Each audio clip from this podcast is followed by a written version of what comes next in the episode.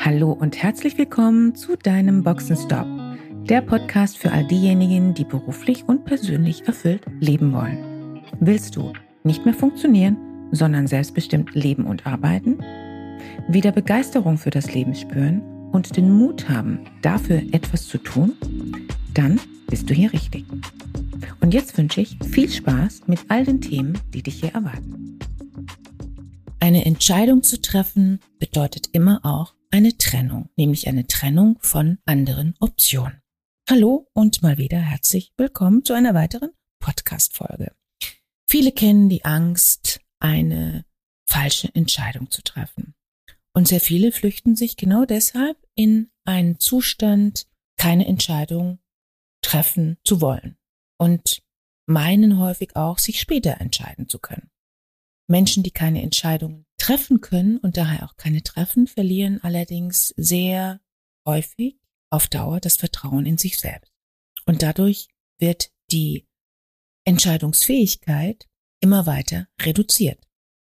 Was passiert denn, wenn wir uns nicht entscheiden? Auch wenn Sie sich nicht entschieden haben, haben Sie sich entschieden.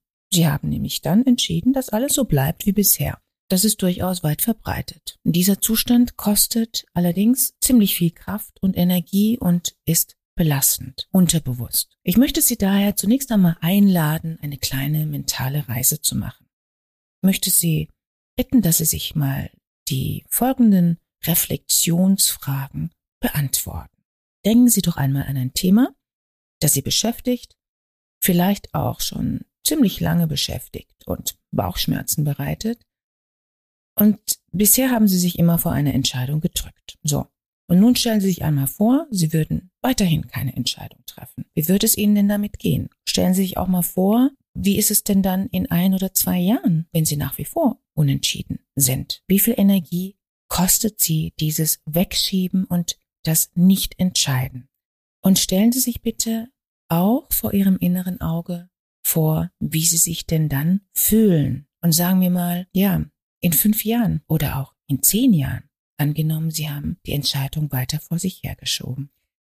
Wenn Sie dann in den Spiegel schauen, wen sehen Sie? Können Sie gut mit der Entscheidung leben, dass Sie vorher, die Jahre zuvor, nicht entschieden haben, keine Entscheidung getroffen haben, diese weggeschoben haben? Fühlen Sie sich dann noch in Ihrer Kraft? Fühlen Sie sich dann noch in Ihrer Stärke? Ich weiß ja nicht, wie Ihre Antwort jetzt ausfällt. Ich kann Ihnen allerdings sagen, dass ich von vielen Menschen weiß, mit denen ich gearbeitet habe, dass sehr viele bei diesen Fragen ins Nachdenken kommen. Und einiges mehr. Als letzte Frage, was wollen Sie denn einmal im hohen Alter nicht bereut haben? Welche Entscheidungen, die Sie getroffen haben, wollen Sie nicht bereut haben, beziehungsweise Entscheidungen, die Sie nicht getroffen haben? Das ist immer wieder von neuem eine sehr hilfreiche Frage. Wer Entscheidungen trifft, geht immer das Risiko des Unbekannten ein. Wir wissen einfach nicht, ob wir mit einer Entscheidung richtig oder falsch liegen oder ob wir vielleicht vom Regen in die Traufe kommen. Es ist alles denkbar. Allerdings haben wir natürlich nur die Möglichkeit zum Wachstum, in welcher Form auch immer, wenn wir ein vermeintlich, das ist ja genau das, was tricky dabei ist, wenn wir ein vermeintlich sicheres Terrain verlassen, die bekannte Komfortzone. Und Wachstum entsteht nun mal nicht in der Komfortzone. Wer das Steuer für sich, für sein Denken, für sein Handeln übernehmen will, kommt nun mal nicht drum herum, Entscheidungen zu treffen. Die gehören mit dazu. Und wenn wir eine Entscheidung treffen, trennen wir uns dann eben gleichzeitig von vielen anderen Optionen, die zur Verfügung stehen. Deshalb ist eine Entscheidung, im Wort steckt ja bereits der Begriff Scheidung, Darin steckt eben immer auch die Trennung. Und zwar Trennung von anderen Optionen. Und Trennung tut manchmal eben weh. Mal mehr, mal weniger. Wenn wir eine schwierige Entscheidungssituation vor uns haben, dann mag es sinnvoll sein, sich die unterschiedlichsten Wahlmöglichkeiten, Optionen zu notieren und abzuwägen. Pros und Cons. Manchmal resultiert dabei als Fazit eine Option als Resultat. Und beim Anblick dieser Option spüren wir vielleicht intuitiv, dass das genau die richtige Entscheidung ist. Aber manchmal sagt uns unsere Intuition beim Anblick des Fazits genau das Gegenteil. nämlich dass wir uns innerlich bereits für eine ganz andere Option entschieden haben. Das kann man natürlich nur feststellen, wenn man die Themen nicht wegschiebt, sondern wenn man sie sich anschaut und damit beschäftigt. Vor allen Dingen ist es wichtig, sich selbst schriftlich eine Deadline zu setzen, bis wann definitiv eine Entscheidung getroffen werden muss. Und, last but not least, Sie ahnen es wahrscheinlich, wenn wir etwas verändern wollen, brauchen wir immer eben Mut. Und auch, um uns zu entscheiden, braucht es ein, ein Quäntchen Mut. Mut, uns zu entscheiden, heißt eben auch, die Bereitschaft zu haben, uns von anderen Optionen zu trennen. Für manche stellt sich die Welt dann nicht mehr ganz so bunt dar, aber vielleicht eröffnen sich dabei ganz andere Farbpaletten.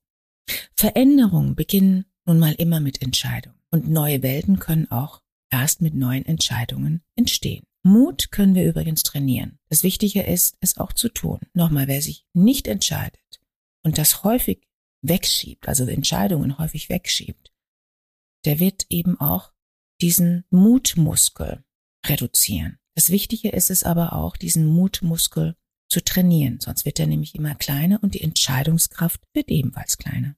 Vielleicht wissen Sie, dass das größte Talent oder mit eines der größten Talente von erfolgreichen Menschen ihre Fähigkeit ist, sich zum Handeln zu motivieren, in die Umsetzung zu kommen und eben klare Entscheidungen zu treffen. Und falls Sie jetzt feststellen, dass es einige Entscheidungen gibt, die Sie schon lange vor sich herschieben, dann ist dies jetzt vielleicht der passende Impuls, um aktiv zu werden.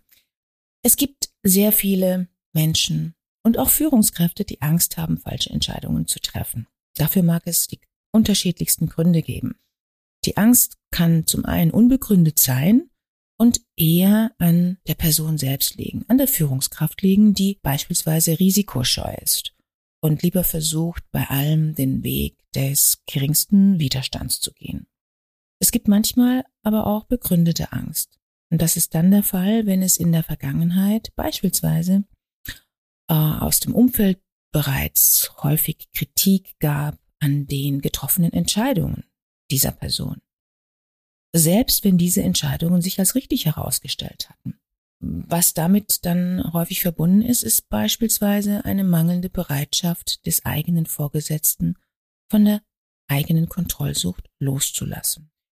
Manchmal erlebe ich auch, dass gar nicht darüber nachgedacht wird, wie denn Entscheidungen getroffen werden. Das finde ich besonders erstaunlich. Welche Parameter werden herangezogen? Wer muss definitiv mit an der Entscheidungsfindung teilhaben? Wer sollte besser nicht dabei sein? Wen braucht es definitiv nicht? Welche Entscheidungen brauchen mehr Zeit? Welche sollten wir einplanen und vorplanen? Und welche sollten wir definitiv schnell abhaken und erledigen, da sie weniger wichtig sind. Nicht selten ist es auch so, dass Entscheidungen beispielsweise in Organisationen von einigen wenigen getroffen werden, ohne dass diese Entscheidungen in irgendeiner Form nachvollziehbar sind. Oder aber, und das kommt ganz besonders häufig vor, die Entscheidungsfindungen ziehen sich ewig lange hin. Es gibt nicht die geringsten klaren Leitlinien, Prinzipien, Parameter, wie Entscheidungen gefällt werden. Vielmehr ist es so, dass ewig lange diskutiert wird in den unterschiedlichsten Konstellationen. Ähm, es scheint dann fast so, dass, dass es hauptsächlich wichtig ist, jeder hat mal in irgendeiner Form mitgeredet. Und ja, das Ganze ist dann auch sehr politisch und in der Regel geht es dann irgendwann auch gar nicht mehr um die eigentliche Sache. Das kostet ein Unternehmen eine Menge Zeit und letztendlich eine Menge Geld. Ja, was Sie vermutlich auch kennen, leider ist es so, dass einmal getroffene Entscheidungen ungern revidiert werden. Das würde ja für viele bedeuten, dass vorherige Entscheidungen schlecht waren. Ja, das muss man sich dann eben eingestehen. Es gilt sowohl für Konzerne als auch kleinere, mittlere, mittelständische Unternehmen, wobei hier äh, im letzteren Fall die Entscheidungen anders getroffen werden als in den Konzernen und in der Regel wesentlich schneller. In den sozialen Medien stolpere ich ab und zu mal über Beiträge, die die Intuition hochloben, wenn es um Entscheidungen geht. Intuition ist etwas ganz Wunderbares. Allerdings gilt das nicht immer und nicht für alle Entscheidungen. Denn Intuition muss auch trainiert sein, beziehungsweise für bestimmte Situationen trainiert sein. Nehmen wir doch einfach mal das Beispiel eines Flugkapitäns. Angenommen, der Pilot ist noch völlig ungeübt und frisch in seiner Rolle, dann kann er sich noch nicht wirklich auf seine Intuition verlassen. Das sieht bei einem erfahrenen Piloten ganz anders aus, denn hier ist die Intuition aufgrund jahrelangen Trainings trainiert. Zum Glück gibt es für Piloten Checklisten, sonst würde der Luftverkehr wahrscheinlich etwas anders ablaufen. To make a long story short. Ich bin ja ein Fan von effizienten Meetings und immer wieder, muss ich zugeben, schockiert, wenn ich mitbekomme, wie viele zähe, fürchterliche, demotivierende, zeitraubende Meetings es überall nach wie vor gibt. So wie es vorteilhaft ist, klare Prinzipien für effiziente Meetings zu haben, so wäre es auch eine gute Idee für Entscheidungsfindungen, klare Prinzipien zu haben. Und ich möchte Ihnen hier einmal nur eine kleine Auswahl mit auf den Weg geben, eine kleine Auswahl an Prinzipien beziehungsweise eine mögliche Checkliste der wichtigsten Fragen, damit Sie für sich bessere Entscheidungen treffen in Ihrer Organisation. Welche Priorität hat ein Thema, eine Entscheidungsfindung? Also, wie muss das Ganze eingeplant werden? Was ist das konkrete Ziel mit der Entscheidungsfindung? Was soll damit erreicht werden? Nach welchen Kriterien soll entschieden werden? Und in welcher Gewichtung zählen denn diese Kriterien?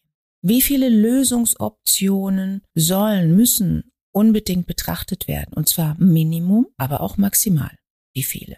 Welche Vorannahmen liegen denn hinter den einzelnen Vorschlägen, hinter den einzelnen Lösungsoptionen? Diese gilt es auch zu hinterfragen. Denn häufig genug gibt es nicht hinterfragte Vorannahmen. Das kann durchaus desaströs sein. Wer muss definitiv mit ins Boot geholt werden bei der Entscheidungsfindung? Wen braucht es definitiv? Wer sorgt dafür, dass sachlich und zielorientiert in der Entscheidungsfindung vorgegangen wird, argumentiert wird? Bis wann spätestens muss die Entscheidung getroffen sein? Welche Kontrollmechanismen können Sie einbauen, um die Entscheidungsfindung im Nachgang zu überprüfen und gegebenenfalls auch zu verändern. So, das war's für heute. Ich wünsche Ihnen gute Entscheidungsfindung und vor allem den Mut, Entscheidungen auch anzugehen. Danke fürs Ohr und bis zum nächsten Mal. Schön, dass du dabei warst. Wenn dir dieser Podcast gefallen hat, schreib gerne eine Rezension. Wenn du mit mir in Kontakt treten willst, kannst du dich gerne auf LinkedIn mit mir vernetzen. Und falls du dir einen Sparingspartner an deiner Seite wünschst, der dich auf deinem Weg zu deinem selbstbestimmten, erfüllten Leben unterstützt, kannst du gerne ein kostenfreies erstes Kennenlerngespräch buchen, in welchem wir schauen, wo du stehst und wie wir zusammenarbeiten können. Dazu kannst du direkt auf meiner Website einen Gesprächstermin buchen. Direkt unter Free Call stehen dir Terminoptionen zur Verfügung. Danke für deine Zeit Ciao und bis zur nächsten Folge.